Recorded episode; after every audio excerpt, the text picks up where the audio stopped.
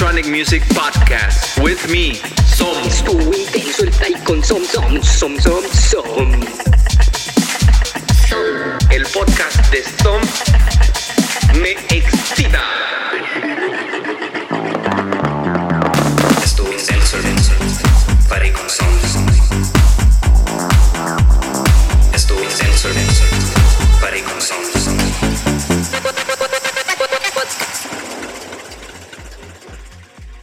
Bienvenidos al podcast. Estuvo intenso el party con Som.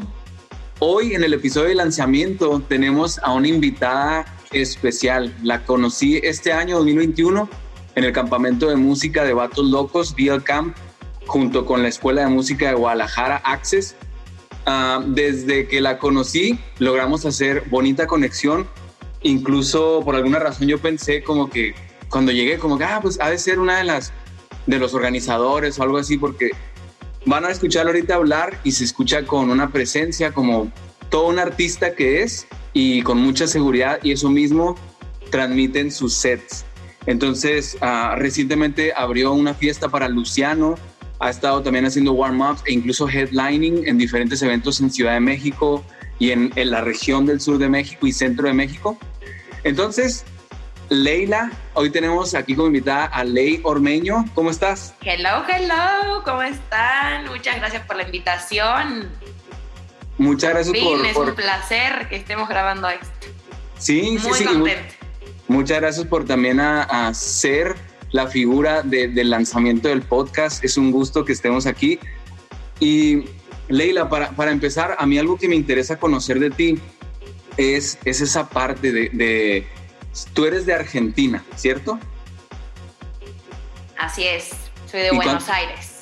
¿Y cuánto tiempo tienes que, que no estás en Buenos Aires o vas y vienes? Que, cuéntanos un poquito de esa parte de dónde vives, de qué planeas, dónde has estado.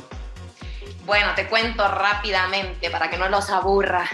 Yo soy de Buenos Aires y vivo en México hace cuatro años y mm, la verdad estoy súper contenta viviendo en México.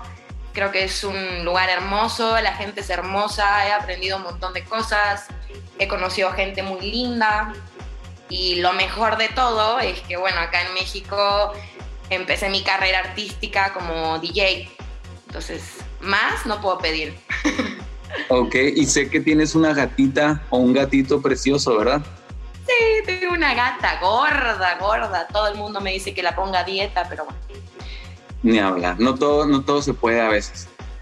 Leila, Sí, entonces, no, aparte, dime, dime. apar- aparte, o sea, como que le intento hacer ejercicio y así. Tiene sus pelotas, sus juguetes, todo. Y le tiro la pelota como para que corra un poco, pero bueno, no baja de peso. ¿Qué crees que te diga? Y nunca lo bajará. Yo creo nada más se va a poner más chonchita. Ahora, Sí. una, una de las cosas que, que a mí me llama la atención cuando veo a alguien que está metido como DJ, ampliando su librería de música, presentándose en vivo con, con beats y todo, eso es una, esa es la parte que vemos, pero hay algo también de fondo que tú como DJ, como cuánto tiempo pasas escuchando música, ah, empapándote más de la cultura de, DJ, o sea, ¿qué, qué haces como para presentar un set de una hora a a un show como ahora con Luciano? O sea, ¿qué es lo que lleva detrás de eso? Mira, es una pregunta muy interesante porque justamente todo ese trabajo creo que, bueno, en parte no se ve, pero en parte sí se ve en los resultados y en lo que uno comunica con la música, ¿no? Dependiendo del lugar, dependiendo dónde tocamos, todo. Entonces, la verdad, yo sí paso muchísimo tiempo escuchando música, muchísimo tiempo, muchísimo. O sea, te puedo decir que todos los días o sea, en general todos los días escucho música, todo tipo de música, ¿no? Pero hay momentos en los cuales pues me siento a bajar música o escuchar y, y- indagar en nuevas cosas para preparar mis sets.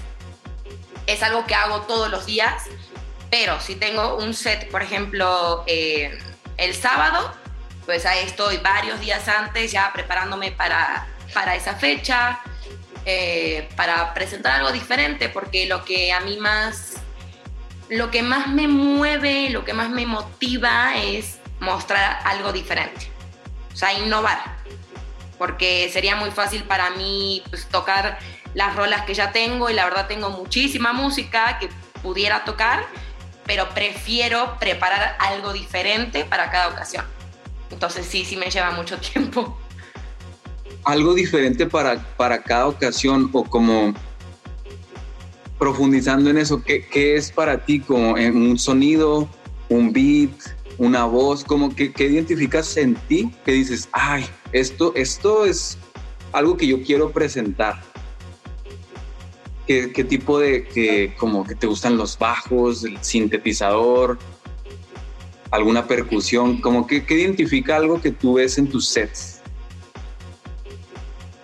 Siento que mis sets han cambiado mucho desde que empecé a tocar, pero siguen estando como en la misma línea de música.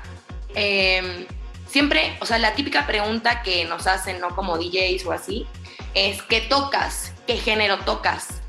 La verdad es que hoy en día para mí eh, no hay tanta fusión y mezcla de sonidos y de géneros que no te puedo decir como, mira, yo toco tal género creo que lo puedo definir a mi set como algo, una fusión de varios géneros. Lo que me gusta mucho son estos tipos de sonidos, no sé, guitarras o una línea de bajo fuerte, eh, alguna vocal que, que a lo mejor no diga mucho, pero cortita y potente. Creo que eso es de, mi, de mis sonidos favoritos.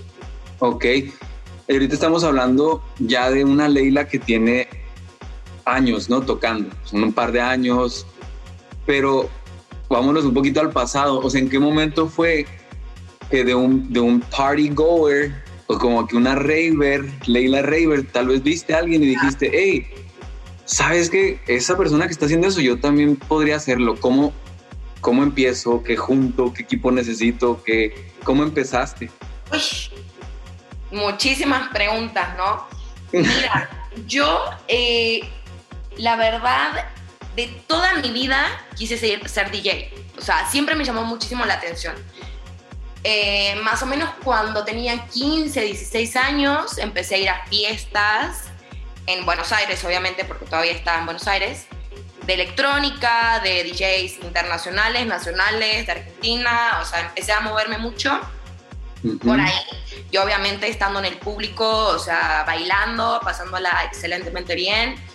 Y mm, mi, mi, pregunta, mi como algo que me movía era, yo estaba ahí, ¿no? Bailando con mis amigos, todos ahí, pasándola súper bien. Yo veía a la persona que estaba tocando y me preguntaba, ¿cómo puede ser que una persona esté haciendo bailar a miles de personas que vinimos acá a verlo. A un solo ahí. A una persona dije, no, o sea, no, te lo juro que hasta, creo que hasta el día de hoy no lo puedo entender. O sea, ¿cómo okay. puede ser?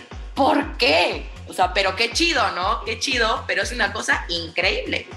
Y eh, en México, recuerdo que fui a ver a Boris Brecha, en, que estuvo en Polanco, en el Teatro Molière, si no me equivoco. Mm. Y Boris Brecha fue uno de los primeritos DJs que vi en vivo en Buenos Aires hace como muchos años. Y, y, tuve la suerte de estar en backstage, entonces estaba al lado de él. Yo así, o sea, lo veía y veía a la gente y digo, ¿cómo puede ser que la gente esté así loca, bailando, pasándola increíble y una persona está haciendo todo esto, ¿sabes? O sea, una persona atrás de toda esta maquinaria que la primera vez que la ves es como, ¿qué es todos estos botones? O sea, ¿qué, qué es todo esto? Bueno, creo que es una cosa increíble, increíble, porque la gente se la pasa bien, eh, la gente va con sus amigos a bailar, a olvidarse de sus problemas. Eh, me parece una cosa maravillosa, la verdad. O incluso como la responsabilidad que tienes o que llegas a tener en esos ahora que el warm-up, que los, a los grandes artistas que has hecho, e incluso ya como headliner, ese, esa vibra que dices, ay, quiero responderle a la gente, ¿no? Porque sé que vienen a divertirse. Esa parte también a mí me interesa, Leila, de ti, que no nada más es como busco música, sino también es, has invertido en tu educación. ¿Cómo crees que ha impactado eso en tus shows? O sea, que ves algún tutorial, que vas a alguna clase. Entiendo que empezaste también con EMPO en Ciudad de México, ¿verdad? Y en EMPO hice mi curso de producción, que bueno, ya lo terminé, ya estoy graduada. Así que se vienen algunas cositas en un futuro, espero pronto. Em, y sí, creo que, que, es una carrera que uno le tiene que invertir muchísimo tiempo, dedicación, muchísimo esfuerzo. Eh, sí, la verdad no, no, no, no es una carrera fácil, pero la verdad que se disfruta mucho. Y justo esto que mencionas es una responsabilidad, no es o sea, en parte sí es un juego, hay que pasarla bien y hay que disfrutarlo, pero también uno siente una responsabilidad de, de hacerlo bien o de, como te decía antes, proponer algo diferente, algo nuevo, de llegar a más personas, de que las personas que te están viendo en el momento eh, se sientan bien y que digan, ok, valió la pena venir a escuchar a, a esta persona, ¿no? Entonces, Creo que eso es lo más importante. Y, nada. Ok.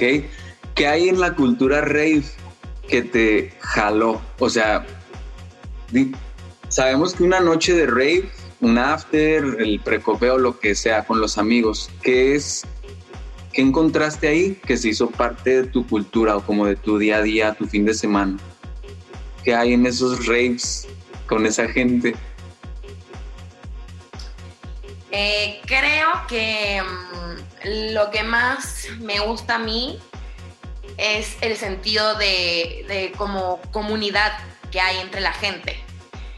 Porque em, es un poquito lo que hablábamos antes, o sea, todas esas personas fueron a, ver a, una, a un DJ, ¿no? A alguien que tocaba o a alguien que les gusta o a alguien que querían conocer. Y la verdad que yo en todas las fiestas que he ido, he sentido esta, esta como unión, o sea, yo voy con mis amigos, tú vas con tus amigos y todo bien, pero ahí nos encontramos todos y, todo está muy bien entre todos y todos la queremos pasar bien. Em, creo que eso es lo que amo de los eventos de música electrónica. Vale. Ahora, entonces, habiendo tantas opciones de eventos, de, no sé, de muchísimas cosas que hay en cuanto a la música. Tú ahorita te encuentras como DJ, pero tienes también planes, ahorita lo mencionaste, ¿no? Que hay cosas que salen ya pronto o que estás planeando profundizar en tu producción. Sí, así es. Ok, ¿hay algún tipo de sonido o género como que dices, esto me encantaría producir o como, pues que estás estudiando para sacar algo? Y pues la verdad, mm, mejor lo voy a dejar con la duda, para que estén al pendiente. Pero sí, la verdad tengo planeado pronto sacar ya. Venga. rolas, que es lo que, lo que más quiero en este momento, porque la verdad a la hora de, de producir, lo que yo me preguntaba cuando empecé fue como, ¿qué quiero tocar? O sea, las, las rolas que yo haga, la verdad las quiero tocar, o sea, las quiero incluir en mi set, quiero que mi set tenga un gran porcentaje de, mis canciones. Listo. Entonces creo que, se puede jugar muy bien con eso. Muy bien. Entonces, Leila, ya ahorita para acercarnos al final, ya, ya lo tienen ahí todos, conocen un poco más de Ley Ormeño. Ah, cuéntanos un poquito de este set que vamos a escuchar. ¿Qué hay ahí? ¿Cómo fue esa travesía? Uy, la verdad fue una travesía. O sea, de verdad fue una travesía. Pero bueno, fue divertido. Eh, lo grabamos en Puebla. La verdad me divertí un montón. Yo agradezco muchísimo al universo porque me pone a la gente correcta, me pone a personas hermosas en el camino. O sea, de verdad agradezco tanto, tanto, tanto. Eh, mis amigos me ayudaron a grabarlo y todo.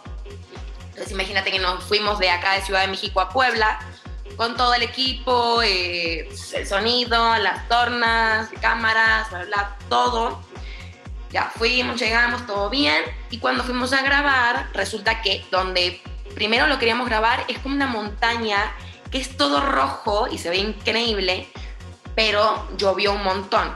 Entonces ya no pudimos ir ahí y decidimos ir a otra montaña que hay como, ahí va la gente a, es- a escalar y así, ¿no? Resulta que cuando íbamos a entrar como al caminito, la camioneta se nos quedó, o sea, se nos quedó en un pozo con unas piedras gigantes así, pero todo mal, o sea, yo dije, ya fue, o sea, lo voy a tener que grabar otro día. Y justo pasaron unas personas que nos ayudaron a, a sacar la camioneta, o sea, todo así perfecto, porque no había nadie en ese lugar, nada. Nos ayudaron y como ya se estaba haciendo un poquito tarde, nos fuimos a otro lugar que es donde finalmente lo grabé, que había ahí como unas montañas y, y mucha naturaleza, muchos árboles. Eh, creo que eso lo disfruté muchísimo. Eh, amo estar en la naturaleza, o sea, ya próximamente va a salir el video cuando lo terminemos de editar y todo, pero pues van a ver que estoy descalza, o sea, ahí tocando, la verdad, feliz de la vida y nada, lo disfruté muchísimo, tiene todo el tipo de sonido que me encanta y disfruto de tocar. Eh, y nada, espero que lo disfruten y que lo bailen. Perfecto. Pues mira, entonces para despedirnos y muchas gracias otra vez, Leila, por estar conmigo en, en este viaje que empieza. Un placer. Y gracias. Mira, para cerrar, digamos, im- imagínate esto, digamos que hay un, hay un como servicio de mensajería para que conecta a todos los ravers del mundo y tú puedes mandar un solo mensaje de algunas palabras o enunciado y puedes mandar una cosa para todos los ravers y lo van a escuchar así, lo van a, lo van a leer y de ahí nunca más les puedes mandar un mensaje a los ravers. ¿Qué les dirías? ¿Qué le dirías a esa gente raver? De todas las edades hay ravers. ¿Qué les dirías tú? ¡Wow! ¡Qué increíble! O sea, tiene que ser un mensaje corto. Con un mensaje que tú quieras y ya lo mandas y luego ya todos, ley ormeño y dice eso. Y ahí no puedes mandar otro mensaje. Bailen, por favor, por favor.